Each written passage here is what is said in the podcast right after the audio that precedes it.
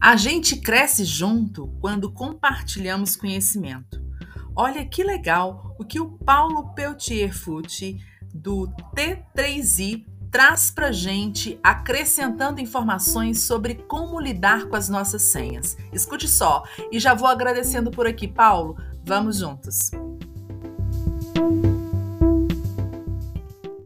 Boa tarde, aqui é o Paulo Fucci da T3i.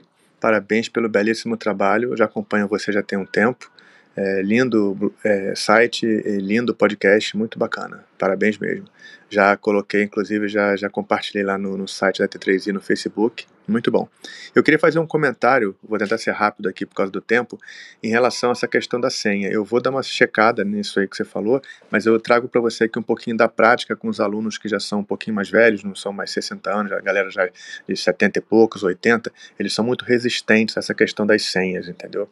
Então eu criei com eles alguns mecanismos para a gente ficar offline mesmo com as senhas, tá? A gente tem isso em papel, é, é, impresso, né? E toda vez e tem uma planilha que fica totalmente offline que a gente atualiza de vez em quando é, é para não ficar muito rabiscada aquele caderno, entendeu? Vou tentar te mandar um outro áudio.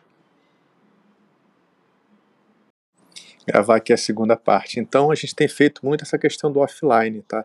E eu tenho percebido que a gente precisa gravar mesmo, anotar, é, muito poucas senhas que são importantes, senhas que não são legais da gente ficar mudando, como por exemplo a senha da Apple, né? Que se você mexe aqui, mexe uma opção de dispositivos, é, senha de Netflix, essas coisas que são mais chatinhas, né?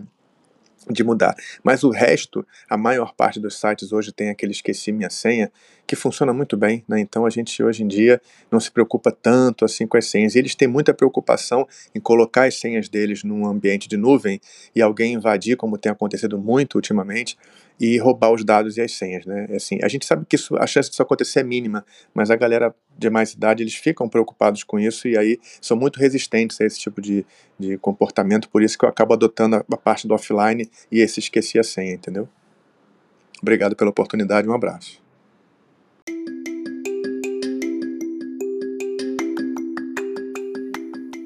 E se você nos encontrou pela plataforma Anchor, eu estou de olho no seu feedback. Lá existe um botão onde você pode enviar um áudio para gente com sua dica, sua sugestão, sua opinião.